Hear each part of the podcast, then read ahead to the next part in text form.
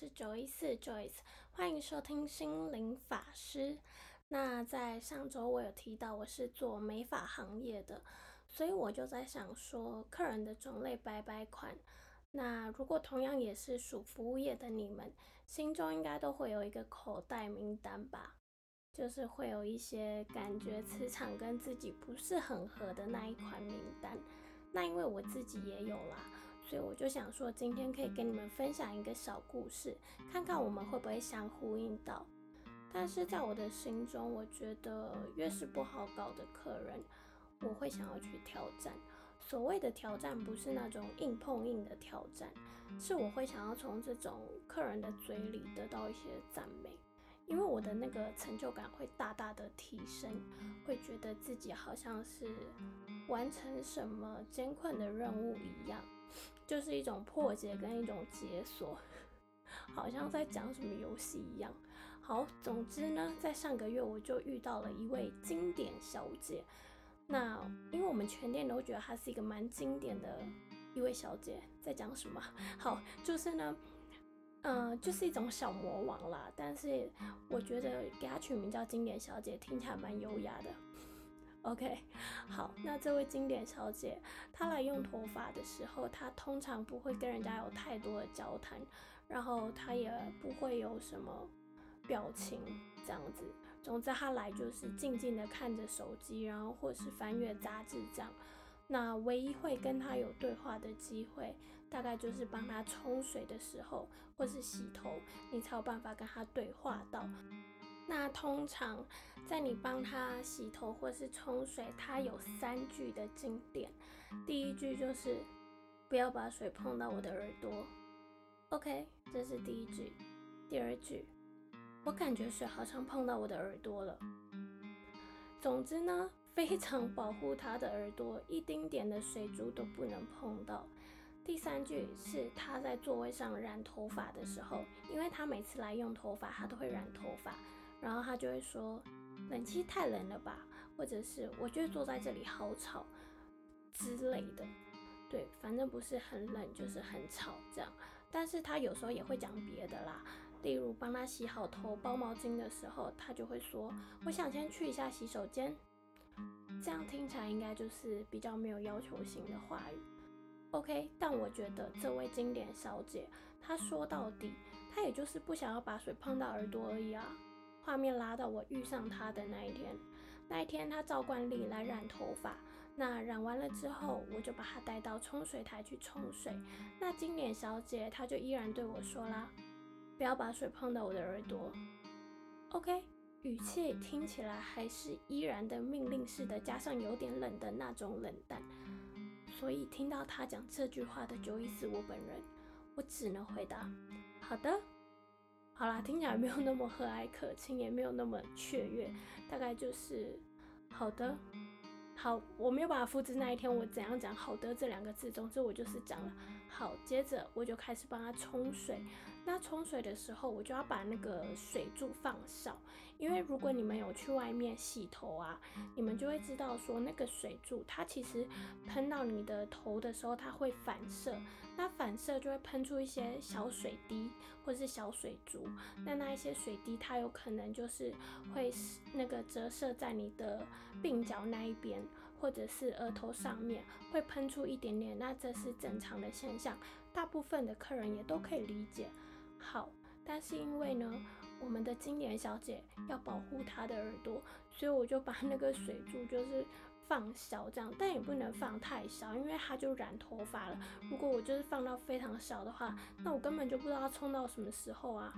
好，总之我好不容易调整好那个水柱之后，我还要用各种角度的冲水姿势，我真的是尽可能的保护着我们金莲小姐的耳朵，反正就是那个手啊折来折去，身体凹来凹去，这样就是真的是很认真的在帮她保护。好，就在一切我觉得都冲的蛮干净的时候，我就要开始帮她洗头发。那洗头发就挤那个洗发精嘛，抹到她的头发上，我就开始起泡泡了。就在这个时候，经典小姐她就说话了，她就说那个，OK，我心里面就觉得我该不要被他说太粗鲁之类的吧？因为他这样一讲之后，我就立刻瞄他的耳朵，看看是不是有泡泡用到他的耳朵之类的。结果他就说：“那个，你之前有漂过头发吗？因为我都没有漂过，我今天是第一次漂，我觉得好像蛮有趣的。”我靠，经典小姐在开话题跟我聊天吗？我心里面。真的是问号加上很多个惊叹号哎，总之觉得很不可思议。好，那我应该要好好把握这个机会吧。所以我就从漂头发这个话题一路跟他聊到他先生会不会管他发型之类的。那在这里我想要插一个小小的话题，就是很多女生来发廊用头发的时候，她的头发要剪短或是留长，居然都要经过她另一半的同意哎。对。就是我超级有时候不太明白，就是你要留长或是剪短，就是为什么要问 另外一半？我觉得是在这里要好好倡导大家，你想要留长就留长，想要剪短就剪短。你喜欢你自己的样子的时候，那真正爱你的人就会喜欢你那个样子。也许他可以给你建议说，觉得哪一款比较适合你，但我觉得那个决定权在自己的手上。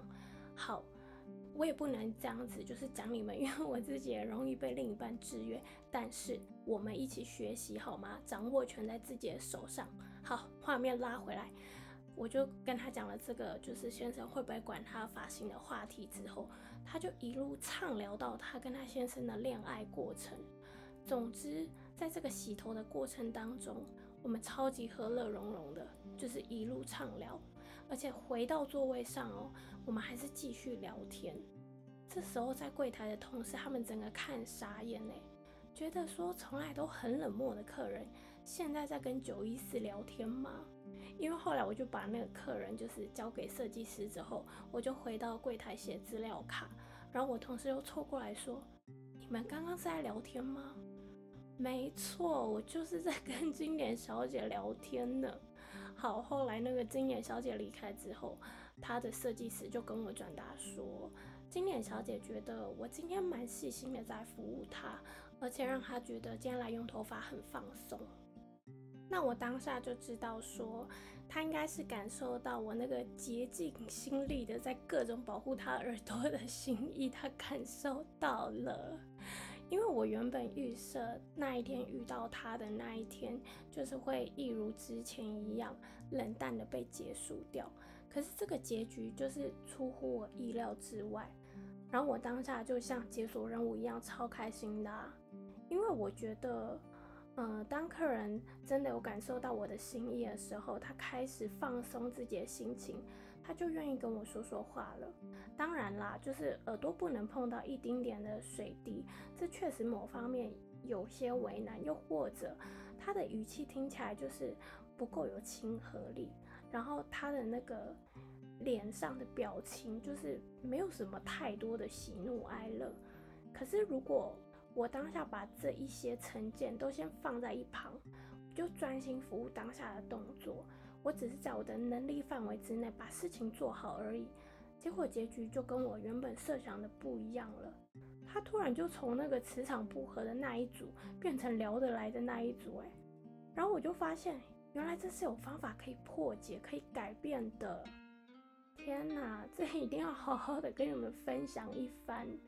因为我也是透过这个故事，然后悟出这个小小的心得。对，就是很多时候，也许同样也是服务业的你们，你们会觉得说，呃，不好搞的客人大多都是让我们感觉到他的要求很多，甚至不合理。像之前在网络上啊，就会看到有人写文章，觉得说花钱就是老大的这个观念。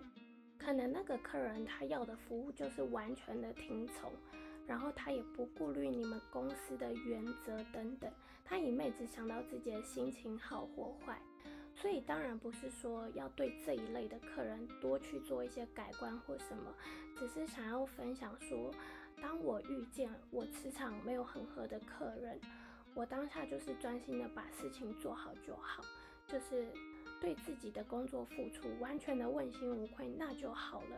先排除掉那些成见，先不要觉得说哦，他跟我不合，他特别的点点点，提出来的要求特别瞎，然后就把自己的服务品质降低了，或是服务的很心不甘情不愿。因为像我之前，可能我也是这样服务他，可是我一昧只追求他的赞美，我不是真的发自内心的要去服务他，所以那个真心感就没有那么浓厚，对，反而有时候就错过了一些扭转局面的机会。那我就是透过了这一次的经验，所以获得了这个心得。如果同样也是服务业的你们，也遇到了跟我一样的故事，不妨想想看这个方法，就是先不要以之前的经验、不好的经验，觉得这一次也会是这样。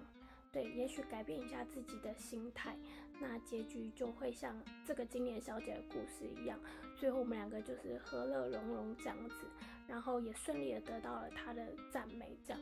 OK，所以今天就是要，呃，跟你们分享这个。那有磁场不合的客人，那肯定也有天生契合的客人啊。所以下一集我就要来分享一个小故事，就是天生一对型的客人，就是他一来，然后我们就开始乒乒乓乓、乒乒乓乓的畅聊到他离开我们店。这方面的故事也是有一点小感动啦。OK。总之呢，如果你们跟我一样有这些小故事的话，你们也可以分享给我，不管是写 email 给我，或是追踪我的 IG E V O K E 底线 J O Y C E，可以私讯小盒子跟我说，我都很乐意听你们的故事，或者是呃你们给我的建议，我都会采纳，也会去看这样子。那今天谢谢你们的收听，我们就下周一再见，拜拜。